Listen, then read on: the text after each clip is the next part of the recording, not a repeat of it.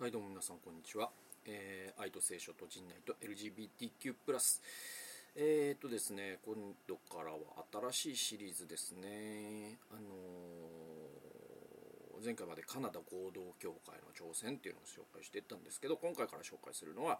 えー、初めての西洋ジェンダー史っていうですね本なんですよ。でこれねあの湯気直子さんという人が書いてて山川出版から2021年に出てるんですね。でこの本ね僕去年あ一昨年かもうそうか一昨年になるんだな、えー、読んでて、ね、面白かったんですよ。でえっとねこれはね実はね僕あの FVI の柳沢みどりさんから紹介しても面白かったよっつって言ってもらってで手に取って面白かったっていう本なんですよ。でえっとまあそのねうんとまあジェンダーって言葉は割とミシェル・フーコーとかが、えっと、広めた言葉なんですよ。であのまあそもそも論の話をあんまりこうそもそもすぎてもあれなんだけどあの本質主義と構成主義っていう考え方があるんです。でこれはそのえっと、だからフランス現代思想とかで、えー、出てきた考え方。でまさにフーコーとかデリタとか、ね、ラカンとかえー、レヴィストロースとか、ね、そういった、えーと、いわゆるこう思想家の方々のその知的、えー、なんていうかなその貢献によって、えーと、出てきた考え方に構成主義っていうのがあるんですよ。で、えっ、ー、と ジェンダーって言葉は、えこの構成主義の一つのなんていうかな果実なんですね。で、えっと、そのそれと対峙されるのが本質主義っていうんですよ。で、えっと、どうその本質主義と構成主義が違うのかっていうのはえっとねなんつうのかなだから本質主義っていうのはうんとねまあいろいろありますよ。そのあらゆるテーマで語れるんだけどえっとね例えばさうんそうだなまあ国家ってものとかをさ本質主義的に捉える人は日本人っていうのは昔からあってったんだと。日本なら日本人なんだみたいなさ。なんか日本のあの本質としての日本があるんだって思うわけ。でも公正主義の立場からはそうは思わないわけ。えー、っと江戸時代の人たちは自分のことを日本人と思ってなかったんですよ。でこれまあ網野義彦とかが実証的に言ってるけど、えっと、江戸時代の人にとっては私は吉備の国の人間ですとか土佐の人間ですとか、ね、尾張の人間です。三河の人間です。これはあるんだけど、日本人ですって思ってる人はいなかったんですよ。で、これが江戸後期になると、水戸学とかが出てきて、割とこう日本っていう概念が出てくるんだけど、本格的に日本人が日本人だと思い始めるのは明治以降です。ね。だから日本という概念は実は社会が構成したものであって、我々の本質ではないんだって考えるのが公正主義ね。で、ね、で、えっと、ジェンダーで言うと、あの、要は男とか女ってのは我々の本質に基づいて男とか女なんだって考えるのが、えっと、本質主義。で公正主義のジェンダー感まさにジェンダーという言葉が公正主義から出てきてるんですけど公正主義は我々のそのいわゆる生物学的な性とは別に男たるものこうあるべきとか女たるものこうあるべしとか、ねえそういったその社会が男性観女性観ってものを決めるわけですよ。だから例えばスコットランドでは男性の清掃はスカートだったりするわけじゃないですか。ね、あとはそのアマゾネスって言ってトランスジェンダーの、え人にちゃんと社会的な役割が与えられている、えっと、南アメリカの社会もあるんですよね。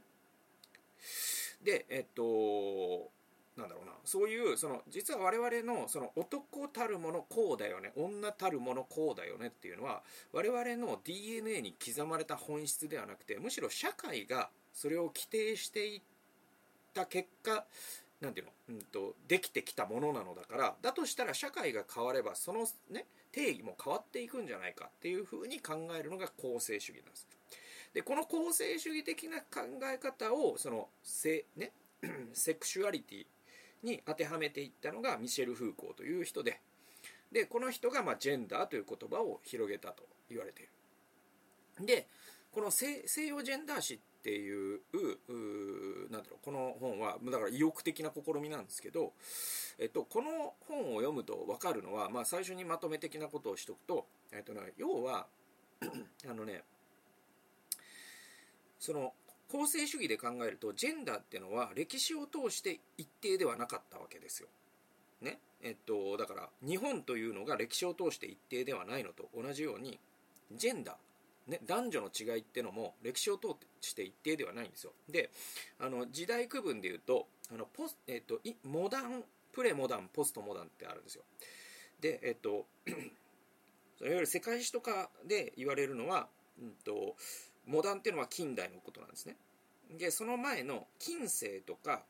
前近代ですね。まあ、古代とか言われるんですけどこの時代つまり、うんと、これは日本と欧米でちょっと時差が出るんだけど、えっと、だけど近代が始まるのはおおむね18世紀とかって言われるんですよ、まあ、デカルトが近代の父とか言われるわけだからねだからそのそれ以前の世界つまりヨーロッパでいうと中世ですよね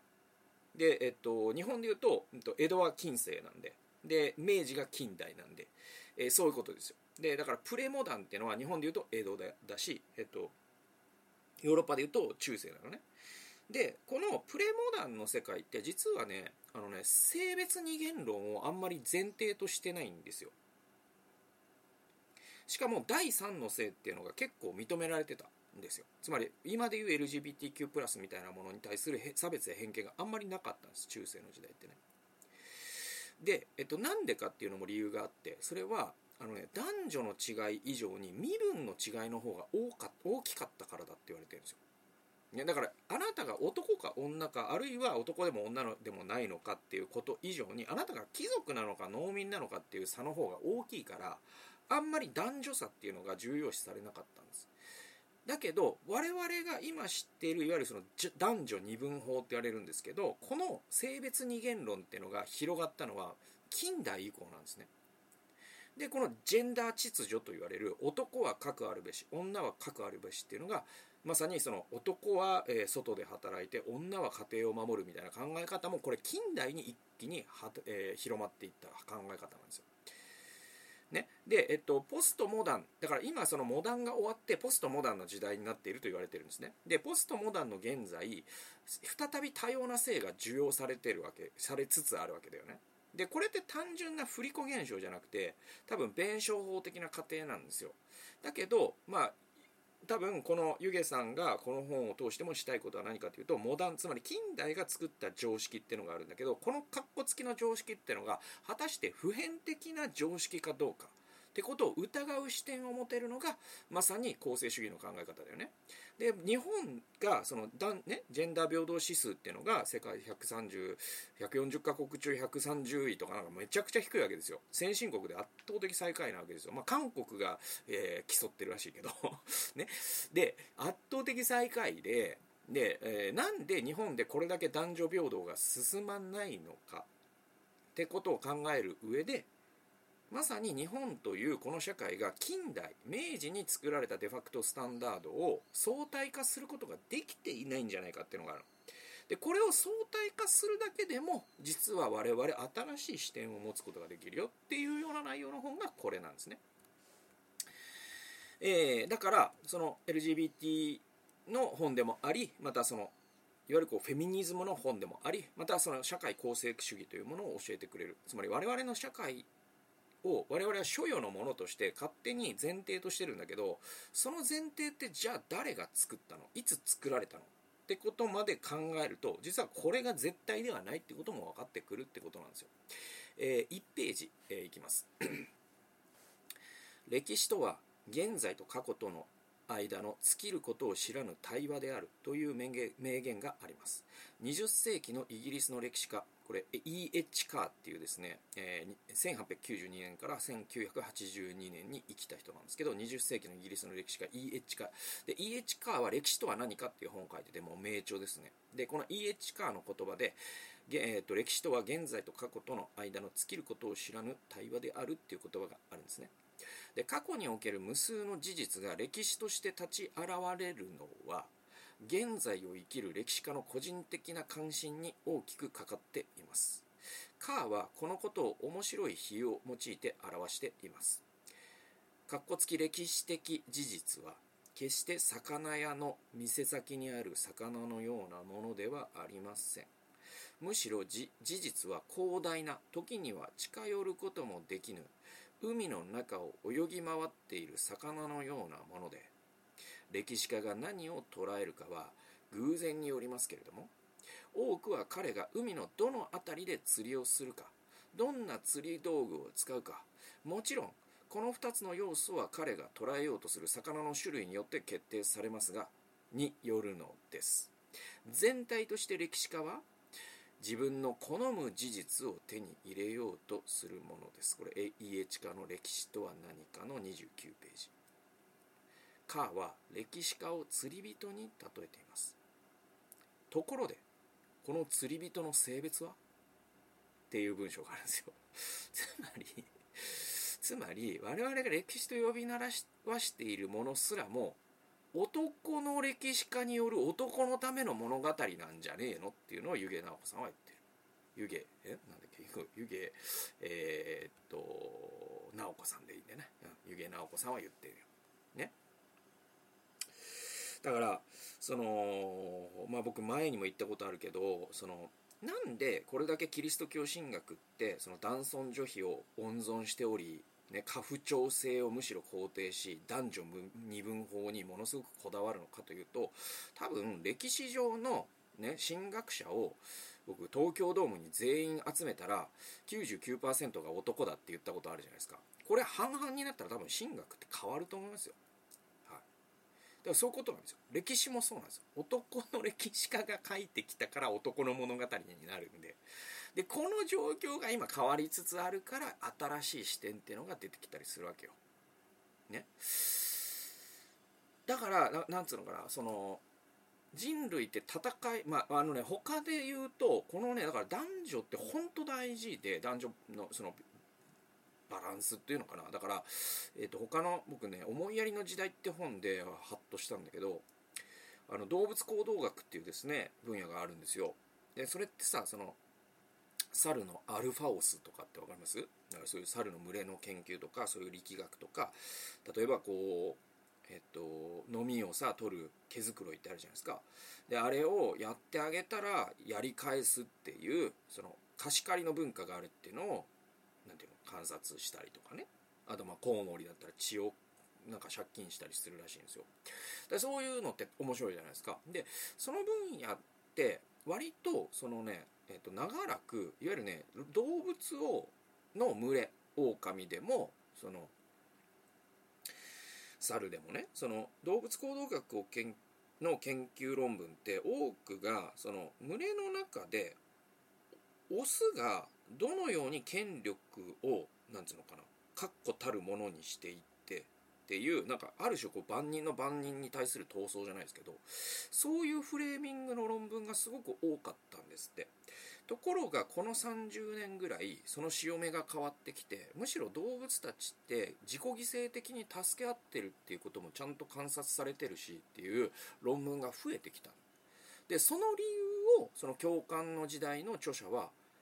動物行動学者に女性が増えたからだって分析してたんですよ。だから本当になんつうの我々まさに我々が目にしているものは何なのかっていうのをちゃんとその根源から疑わなきゃいけなくて。で、まあ、また別な人が言ってたのはその今回のその松本人志報道っていうのがその関西と関東で結構トーンが違うんですって。で関西は用語的な放送が多いらしいんですよ。で関東だと割とちゃんとこうジェンダー的にありえないよねとかねいう正論を言ってる人が多い。でこれが多分関西のテレビ局と関東のテレビ局の役員の女性割合の違いだっていうんですよ。だから多分関西のテレビ局ってまだまだ全員男性の役員とかっていう局が多いんですって。で現場を仕切ってるのも男性。だとするとそのねまさに女性をセカンドレイプをするようなね、女にもなんか下心があったんだろうみたいなことが平気で今の時代言えちゃう。でも関東だとそれ言ったらまずいってことが女性の役員には分かってるから女性のプロデューサーにも分かってるからそういう報道になる。だからその誰が言ってるのかという主体の性別っていうのはめちゃくちゃ重要なんだと思うんですよ、はい、でジェンダー史を語るっていうのはまさにそういったことをま X 線にかけて解析していくっていう作業だからめちゃくちゃ重要ですね。次いきますね、えー、今日の最後の引用に行きましょう。えちょっと短いですけどね、えー、13から14ページ。2013年5月のフランスで何十万人もの人々が立ち上がるデモが起きました。青白赤のトリコロールのフランス国旗とともに家族のシルエットを描いた、えー、描いた旗を振りパパとママと息子の娘、えー、ごめんなさいパパとママと息子と娘という正当な家族の在り方がアピールされました。デモの参加者が抗議しているのは同性カップルの結婚を法的に認め彼らの養子縁組を可能とする全ての人のための結婚法案が国会、えー、国民議会で可決され、えー、憲法院でも有効と認められたことに対してでした。この法律によって同性親家族つまりパパ2人とその子供とかママ2人とその子供といった家族が成立することになりました。フランスでは他のヨーロッパ諸国と同様1970年代から異性カップルの事実婚が増加し、えー、現在ではえー、現在は生まれる子どもの半数が婚外子と言われています。法的にも、えー、着出子と非着出子の区別はありません。だからあの、まあ、これもねあの少子化対策でよく引き合いに出されるじ、ね、そのなんつうの、えっ、と婚外子を認めるかどうかだからフランスってど要は少子化対策成功してるんですよ。先進国の中ではね。でその理由が多分このどうあの婚外子を認めてることだって言われよく言われるんですけどだからフランスって割とそういう意味ではその先進的っていうのかな。ある種こう伝統的家族像みたいなものにこだわらない姿勢をここでは見せてるんですよね。でそれが功を奏して、えー、出生率が上がったんですよね。でも同時にこういう、えーと、デモも起こる。バックラッシュが起こるってことですよね。だから古き良き大家族幻想っていうのがフランスにすらあるってことですよ。で続きを見ましょう。同性同性のカップルに異性婚の夫婦と同様の法的保障を認める動きは1980年代のデンマークを皮切りに各国で進められました。フランスでも1999年にパ,、えー、パックスこれ PACS、えー、パ pacte civil de えー、 solidarité みたいな、なんかちょっとフランス語読めないんですけど、パックス。えっ、ー、と、民事連帯契約っていう、えー、言葉の、えっ、と、略だそうですね。民事連帯契約という、パックスというですね、えー、その99年にこの結婚に近い地位を保障するパートナー法が施行され異性同性を問わず多様なカップルの共同生活が法的に保護されています。そのような国で伝統的な家族への回帰を求める人々が立ち上がったのです。結婚制度はもはや風前の灯火のように思われていましたがこと家族となると保守的な傾向はかなり根強いようですと。だから結構そのフランスにすらこの古き良き大家族幻想っていうのがあるっていうのが結構僕はあのうん、うんと意外だったというかああフランスでもこういうことあるんだなみたいに思いましたね。はいはいはい。でなんだろうなだからあのー、すごいこの古き良き家族幻想っていうのがえっとまあ話戻すとこれって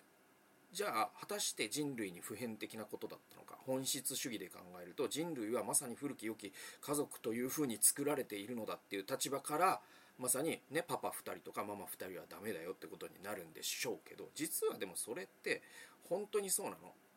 いや逆にこれって、えっと、近代というものが、ね、国家が国民を管理するために作ったその制度にまさに我々のエシックね倫理が引っ張られちゃってそう考えなきゃならないとまさに社会に思い込まされてるだけなんじゃないの？っていうようなことを疑う視点を得られるのがジェンダー史という、ね、学問の力なんですよね。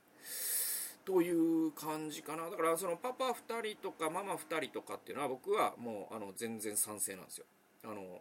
だから僕同性婚賛成なんででその人たちが、え、子供を育てる素晴らしいことだと思いますでえっとなんだろう。じゃあそんなことをしたら子供が不健全になってしまうではないかっていう人にはあのだって全てのシングルペアレントって結局異性の親を持ってないわけだか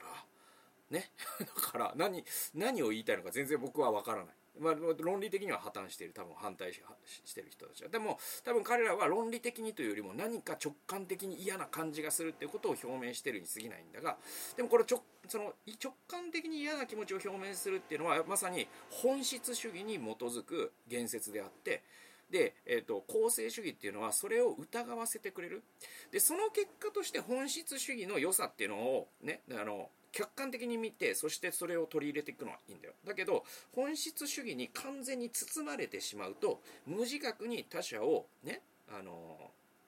偏見で他者を見たりとか他者を差別したりとかまた他者に不利益を与えるような社会制度を支持してしまったりとかするんでだからその歴史がどう動いてきたかっていうのをまず学びましょうよこれ基礎知識として大事ですよねまあ、そんな内容の本でございます。ってなわけで、えー、初めての西洋ジェンダー史第1回お送りしました。最後まで聞いてくださってありがとうございました。それではまた来週お会いしましょう。さようなら。